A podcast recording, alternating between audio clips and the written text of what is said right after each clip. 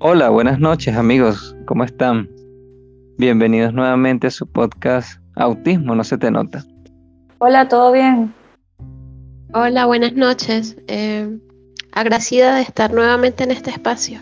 Bueno, como habíamos estado hablando eh, hace poco, el tema de la autocompasión surge cuando estamos bajo situaciones de estrés bastante fuertes, nos sobreexigimos y sobre todo tendemos a ser como muy duros con nosotros mismos. Me pasa mucho que, y, he visto que es una herramienta bastante saludable, se puede decir, y, como suave, como, como amable es la palabra. Sobre todo cuando uno se castiga mucho cuando no logra las expectativas. Y yo, yo creo que eso es algo bastante común cuando nos establecemos como expectativas muy altas o, inclusive a veces bajas y no las cumplimos y nos castigamos mucho, ¿sabes? Entonces, estado hablando con ustedes sobre este tema y me parece que es muy oportuno, sobre todo en este momento, este, compartirlo porque creo que les puede ayudar mucho a las chicas o a, todos los que nos escuchan a cómo lidiar con ciertas situaciones a través de la autocompasión. Sí, estoy de acuerdo. Eh, es un tema que he estado tratando en terapia, de hecho, desde hace varios meses. Y, también, eh, como dices tú, eh, es, un, es una herramienta importante para poder lidiar con, con esas altas expectativas. Yo creo que lo que he entendido hasta ahora es que la autocompasión sería eh, lo opuesto a juzgarse demasiado. Entonces, con la autocompasión eh, hacemos como un balance de todo eso que, de todo eso malo que nos decimos a nosotros mismos cuando no logramos algo o cuando sentimos que estamos haciendo algo, algo mal. Eh, entonces empezamos a juzgarnos, empezamos a hacer bola de nieve con los pensamientos negativos hacia nosotros mismos y llegamos a un punto de caer incluso en depresión o en crisis, sí, en crisis depresiva, mucha ansiedad, eh, mucho autoflagelo, por así decirlo. Y siempre se nos olvida la parte de la autocompasión. Hay un ejercicio que a mí me gusta mucho, que me, ha dicho mi terapeuta que haga, que es eh, pensar qué le dirías tú a otra persona que estuviera pasando por tu misma situación o por una situación parecida. Entonces ella me dice como, tú le dirías, ay, ¿cómo, cómo es posible que hayas hecho eso? Este, o, la tratarías mal y yo como, no, la verdad es que no, o sea, uno con los demás suele ser más, eh, suele ser más compasivo que con lo que somos con nosotros mismos. Y, y ese es un buen, un buen ejercicio, o sea, como salirte de ti misma, no juzgarte y ver la situación como si fuera otra persona y eso te da como otra, otra perspectiva y te permite un poco eh, ser como menos crítica, pues como más amable, más amable ante la situación que, está ocurriendo. Eso es más o menos lo que yo diría que he entendido últimamente sobre la autocompasión. Y em, yo hago un ejercicio parecido, pero durante mucho tiempo intenté hacerlo con cualquier persona, o sea, como que digamos que otra persona lo tomaba como algo muy general, otro humano. Y de esa manera me costaba mucho conectarme, hasta que mi esposo me empezó a sugerir que pensara si mi hija estuviera en esa situación, ¿qué le diría yo? Y es increíble, pero es como que me conecto tanto con el sentimiento de amor que tengo por ella que no puedo juzgarla de una manera terrible. Entonces como que lo primero que hago es que le digo en mi mente palabras a mi hija como buscando darle calma, buscando darle tranquilidad, compañía, afecto. Y luego hago que esas palabras lleguen a mí. Y las sensaciones es muy satisfactoria en el sentido de que realmente me siento reconfortada, pues. Qué bonito y qué buena idea. Es así como tú dices, cuando uno eh, personaliza más esa, ese escenario imaginario, por así decirlo, es más fácil sentir como, mm, digamos, más empatía, o sea, porque es una persona que dice, como dices tú, o sea, el amor por ella pues hace que sea más fácil imaginar qué le puedes decir y luego decirte eso a ti mismo. Este, yo creo que nosotros también hablamos recientemente en los últimos episodios sobre el burnout y bueno, yo justamente este, estuve pasando por eso. No sé si ya, ya he avanzado o sigo ahí, pero sé que eh, la autocompasión ha sido como una herramienta muy importante para decirme a mí misma como, oye, no puedes con todo, tienes que tomar decisiones, tienes que priorizar, o mira, este, necesitas descansar, si hoy no puedes, no lo hagas todo, haz un paso a la vez, haz pequeñas cosas. Y así sucesivamente, uno empieza también a ver como la vida o las expectativas que uno tiene en la vida de una forma como más humana y menos de cumplir tareas, como que cumplir metas, sino que uno también cuando está en ese proceso de cumplir metas, uno también está viviendo. En estos días veía, creo que era un meme, un video que decía como que eh, la persona lograba la meta y en vez de sentirse feliz o sí, o complacido por, por la meta que había logrado, se sentía como aliviado de que ya había hecho esa cosa que tenía que hacer. Entonces, yo creo que eh, también lo de la autocompasión te permite como eh, disfrutar esos procesos que van ocurriendo a lo largo del camino que tú diseñas para lograr una meta. Porque si no aplicamos eso, entonces es como, no, tengo que hacer esto y ya, no importa lo que pase, llueve, trueno y relampaguee, como dicen, yo tengo que cumplir esa meta. Y ahí es donde nos forzamos demasiado, nos juzgamos, nos eh, ponemos demasiada presión y podemos llegar a puntos de crisis, de burnout y todo este tipo de cosas que, que nos dejan como en blanco, o sea, nos dejan como sin, energía para poder seguir con nuestra vida, pues.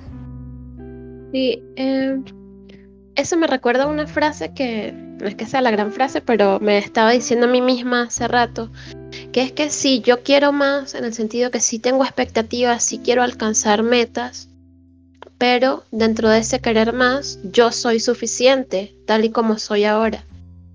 Entonces es como lograr lograr esa armonía entre esa búsqueda de metas y el estado actual que uno tiene. Y te comento esto porque justamente yo ahorita estoy en un proceso de, de búsqueda de alimentarme mejor. Lo que pasa es que hace mucho tiempo yo no comía nada. Entonces, bueno, cuando digo no comía nada, bueno, sí comía algunas veces arroz, cosas así muy esporádicas, pues, pero lo cierto es que yo tenía desnutrición, tenía anemia. Y me acabo de dar cuenta que tenía un peso similar al de mi hija ahorita. O sea, cuando me doy cuenta, es como que, wow, realmente está muy delgada. Pero esa era la, la idea que yo tenía en ese momento de lo que era tener un cuerpo saludable, porque para mí en ese momento era simplemente ser delgada. Y ahora eh, he empezado a alimentarme mejor. Y mi meta en un principio era simplemente comer comer lo que fuera, o sea, comer, si comía comida chatarra, comía, si comía arroz, si comía pollo, si comía cualquier cosa, o sea, no, no tenía ese prejuicio, simplemente el día que comía me sentía feliz. Luego empecé a ver toda este, esta cuestión de, de comidas saludables y he entrado como que en el conflicto de que quiero dejar de comer azúcares y productos súper procesados, pues. Esto, y he empezado a consumir muchos vegetales. Ay, creo que estoy haciéndolo muy largo.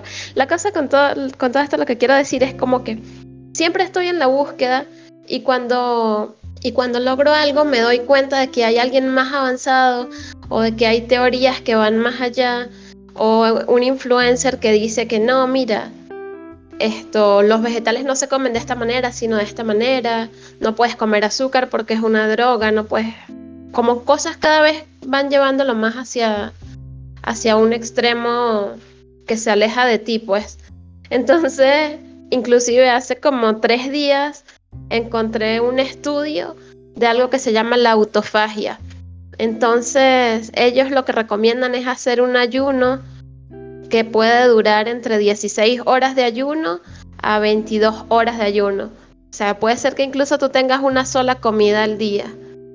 Y es, y es lo que recomiendan. Y yo pienso dentro de mí como que si yo llego a ese nivel, voy a estar pensando seguramente que no estoy bien porque todavía no es suficiente, porque no soy como los yogis que solamente se alimentan de energía solar y de prana.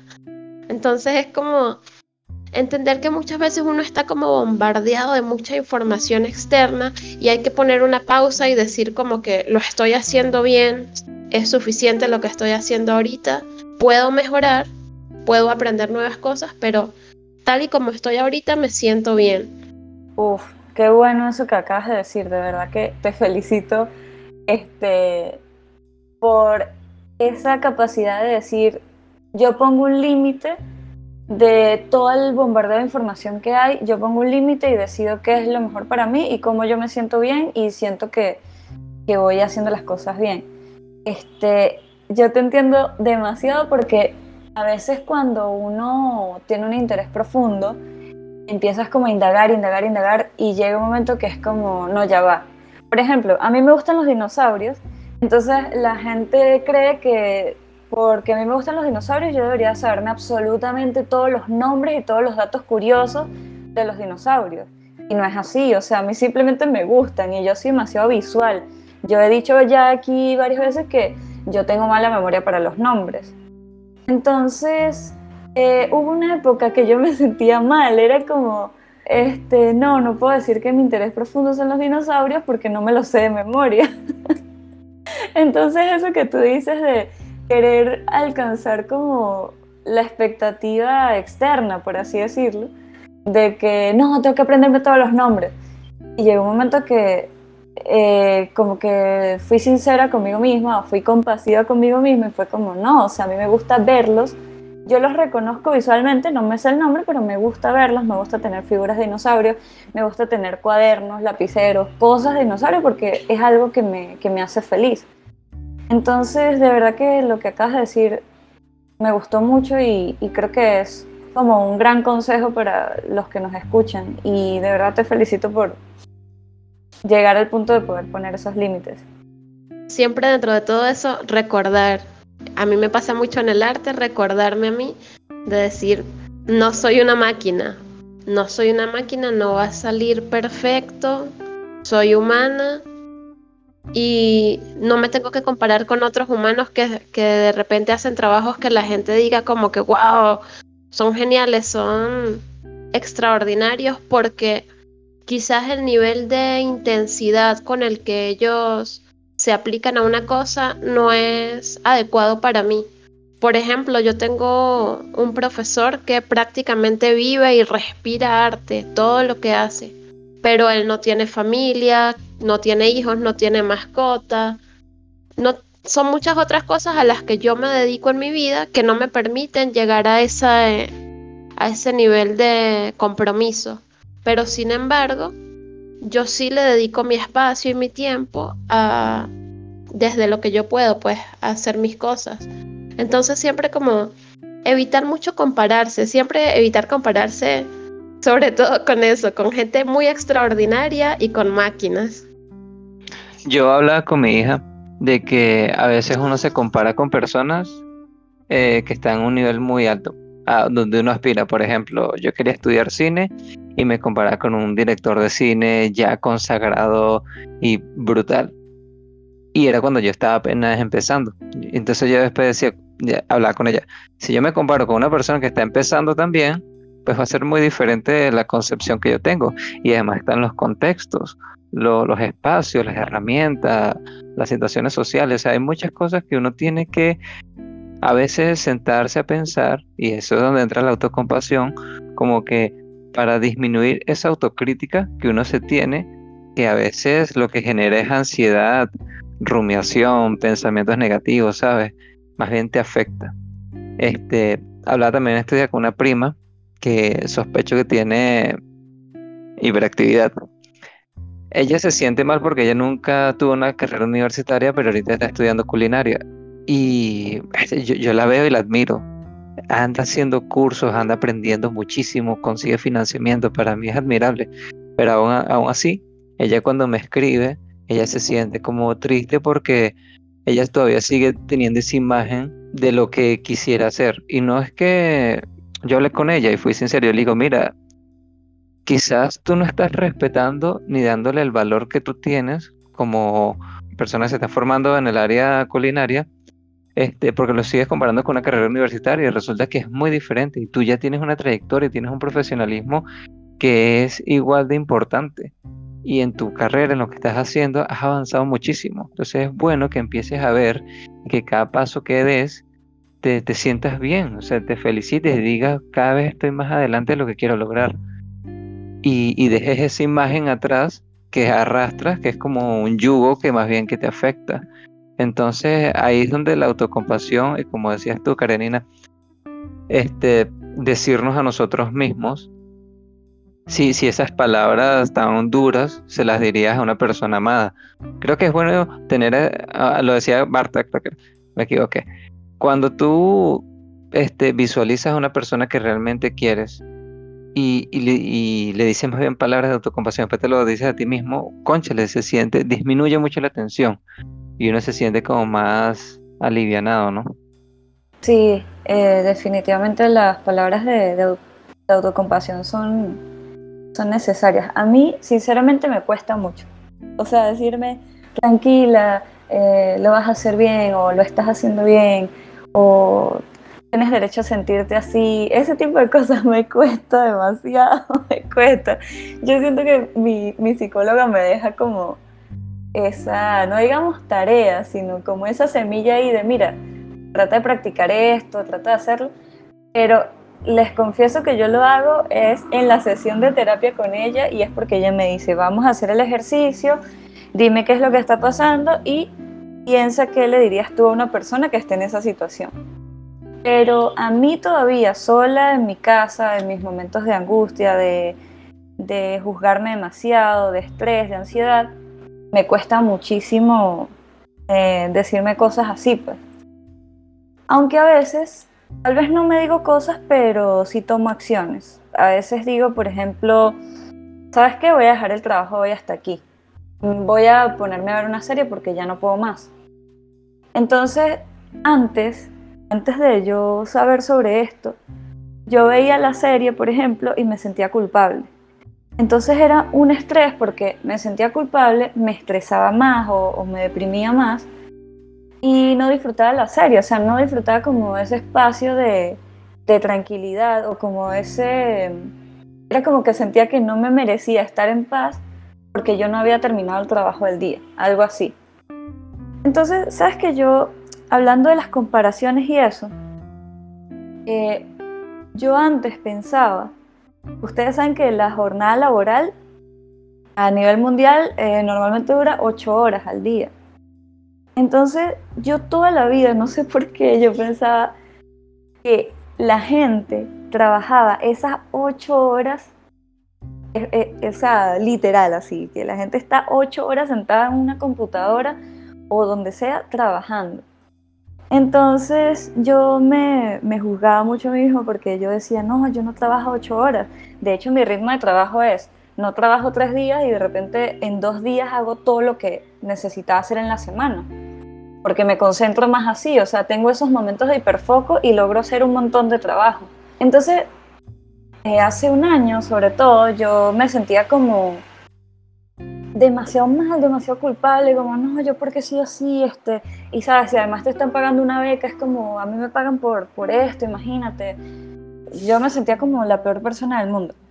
Entonces, yo luego me puse a analizar, em, cuando tú vas a una oficina, tú te das cuenta que la gente no está las ocho horas sentadas ahí. De hecho, hay mucha gente que se pone a hablar entre ellos, eh, se ponen a tomarse un café, o ah, no, ya vengo que tengo que llevar una, una carta para tal sitio, o tengo que averiguar tal cosa, o sea, la gente da demasiadas vueltas en la oficina.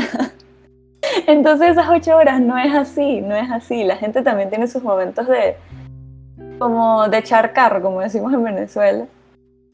Es como de, de no hacer nada y ya gastar las horas del trabajo. Entonces, eh, viéndolo así, yo empecé a, a sentirme mejor con mi rutina. Y ahora lo que hago es, bueno, a mí no me gusta, por ejemplo, no sé, ir a tomar café con la gente, no, no, no, o sea, no lo disfruto tanto como, por ejemplo, ponerme a ver una serie yo en mi casa. Y por eso sigo defendiendo tanto el trabajo desde casa, porque siento que esos momentos de libertad que la gente tiene en la oficina, yo los tengo en mi casa y para mí son más provechosos en mi casa que en una oficina. Y bueno, a partir de ahí eh, les confieso que este año he estado trabajando así. O ya no me siento culpable de pasar un día sin hacer nada, porque sé que el otro día yo voy a tener mis momentos de hiperfoco y voy a sacar lo que tenía que hacer para la semana. Entonces, de nuevo, o sea, la autocompasión también es autoconocerse, porque si tú no conoces tus ritmos, entonces te vas a comparar con los demás y obviamente van a haber muchas diferencias y siempre te vas a juzgar a ti mismo. Pero si tú conoces tus ritmos y los aceptas, entonces te vas a sentir tranquilo o tranquila Em, con las cosas que hagas, así sean diferentes a, a, los demás. Bueno, voy a regresar un poco a la conversación para, para decirte algo que se me quedó pendiente, que fue que a mí también me cuesta mucho decirme palabras autocompasivas, pero entonces yo lo que hago es que las escribo. Y como de repente no todo el tiempo estoy en, esa, en ese mood de, de ponerme a escribirme cosas bonitas, sí tengo unas frases como tranquila, Karenina, eh, ya pasará, Karenina, o calma, Karenina, cosas así, y las coloco que si en mi cartelera, cerca de la computadora, lugares así que yo sé que de repente en algún momento voy a estar mal y la veo y me conecto con esa, con esa sensación de calma, pues. Esto, otra cosa que, que sí quería comentarles, parece una exposición. Este, es que la compasión, perdón, la autocompasión va de la mano con la compasión. Porque, por ejemplo, a mí me pasa que si me siento muy mal cuando estoy en una reunión social, por ejemplo, me da ansiedad, me aíslo, eh, tengo estrés, voy a mi cuarto, no sé, muchos, muchos momentos de, ansiedad. Y siento que yo soy la única persona que, que estuvo con ese malestar durante la reunión y resulta que si uno se pone a pensar, muchas veces no es así. Muchas veces tal persona estaba incómoda porque se sentía mal con tal amigo o de repente tu mamá estaba cansada porque tenía que atender a toda la gente. O sea, cada uno está viviendo una situación diferente y siempre es bueno como que dentro de eso al momento de ser autocompasivo con uno, también ponerse un poco en los zapatos de los demás y darse cuenta como que, mira, pero yo no era la única persona que se estaba sintiendo así. Como, sobre todo para momentos de, mucho estrés o, de mucha responsabilidad, que de repente uno siente que todo el peso recae sobre uno cuando estás haciendo un trabajo en equipo o algo así, pero también es bonito como prestarle atención a ver cómo se siente el otro, qué tanto peso siente el otro, porque una cosa es, digamos, las acciones que uno, que uno muestra o incluso la fachada, digamos, gestual que tú pones ante el mundo de que todo está bien, lo estoy haciendo muy bien, pero otra cosa es cómo te sientes realmente. Entonces muchas veces como que es, es bueno abrir ese espacio para conectarse con, con la verdadera emoción que tienen los demás. Y desde allí también se hace más sencillo darnos esas palabras autocompasivas que no son indulgencia. Porque, por ejemplo, si tú tienes responsabilidades, ser autocompasivo contigo no quiere decir no lo hago. O tranquila, no lo hago y va a estar bien. No, porque eso es como negar la realidad, negar, negar que tienes cosas por hacer, pues es simplemente encontrar una manera que sea más amable, más bondadosa para lograrlo, pues. Y sobre todo sin, sin criticarte, sin juzgarte tanto. Sí, eso que acabas de decir es súper importante. Eh, bueno, primero, lo de pensar que otros también la están pasando mal y tener compasión por los demás. Eh, lo que tú dices, se hace más fácil porque es como, ah, yo no soy la única. Y de hecho, sabes, este podcast eh, es un poco para eso, o sea, para mí ver los mensajes de las personas que básicamente lo que quieren decir es, no soy la única persona que vive esto, hay otras que están pasando por lo mismo. Eh, es reconocernos como de una forma humana unos a otros y nos hace sentir más tranquilos con nosotros mismos y, menos solos. Entonces, eso que tú dices eh, me parece también importante.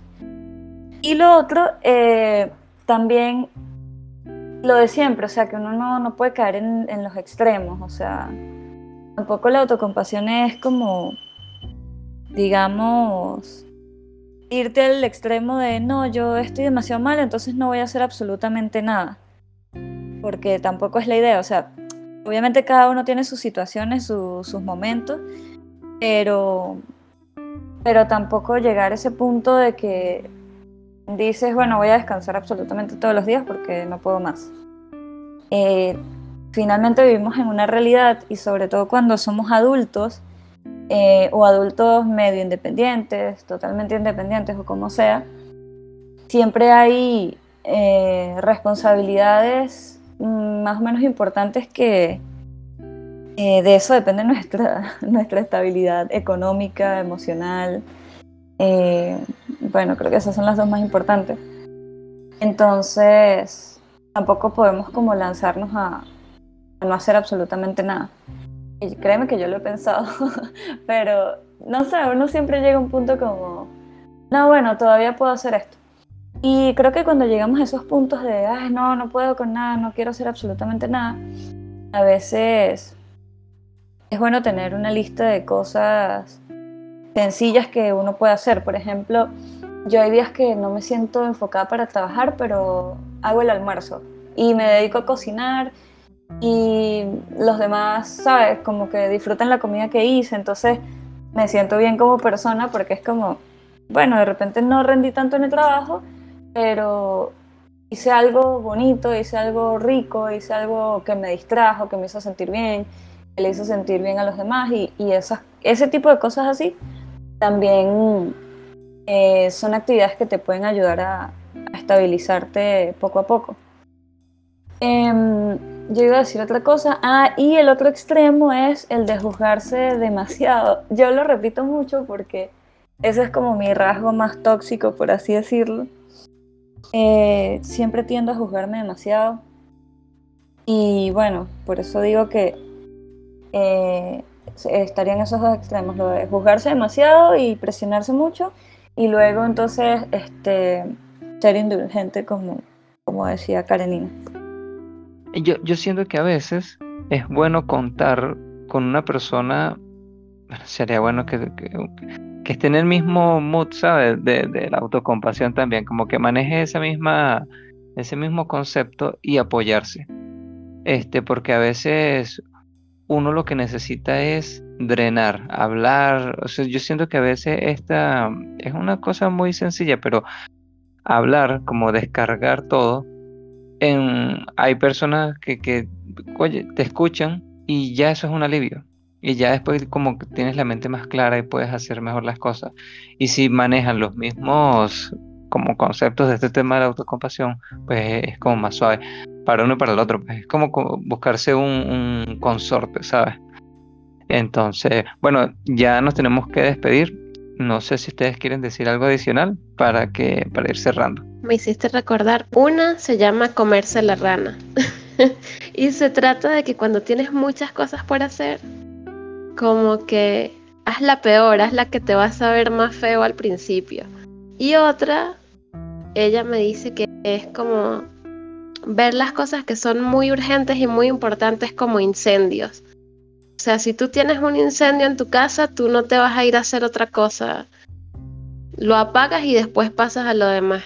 Y así es como que una manera muy visual de, uno entender cuáles son sus prioridades reales de, ese momento. Pues. Y creo que con esa, con esa forma de, visualizarlo, se hace bastante fácil y también que uno, uno se da cuenta de que no toda la vida quieres estar apagando incendios, ¿sabes? Como que voy a apagar todo lo que pueda ahorita porque si no se me quema la casa, pero lo demás lo voy a hacer con más calma, más planificado. Bueno, me despido yo también. Espero que les sirvan estas herramientas. Está chévere eso. Este, bueno, yo quería decir que mm, a veces, lo digo por mi experiencia mi experiencia, pues a veces no somos capaces de apagar incendios aunque los tengamos así frente a nosotros. Entonces, pero podemos hacer cosas más sencillas. De repente no podemos apagar el incendio tipo agarrar una manguera y echar agua o buscar un extintor, pero al menos podemos hacer una tarea más sencilla que sería, no sé, agarrar el celular y llamar a los bomberos, por ejemplo. Es algo más sencillo. O que tú te des cuenta del incendio y, no sé, le digas a otra persona, oye, mira, está pasando esto, hagamos algo, que busques apoyo. Lo digo por, por eso, pues que a veces no se tiene la energía para, para apagar los incendios, pero siempre va a haber por ahí alguna cosita más sencilla que podemos hacer o eh, apoyos, no solo gente, sino herramientas pues que uno va construyendo, sobre todo en terapia, este, para que esas cosas eh, se, se, den de una manera más, más sencilla o que no te quiten tanta energía.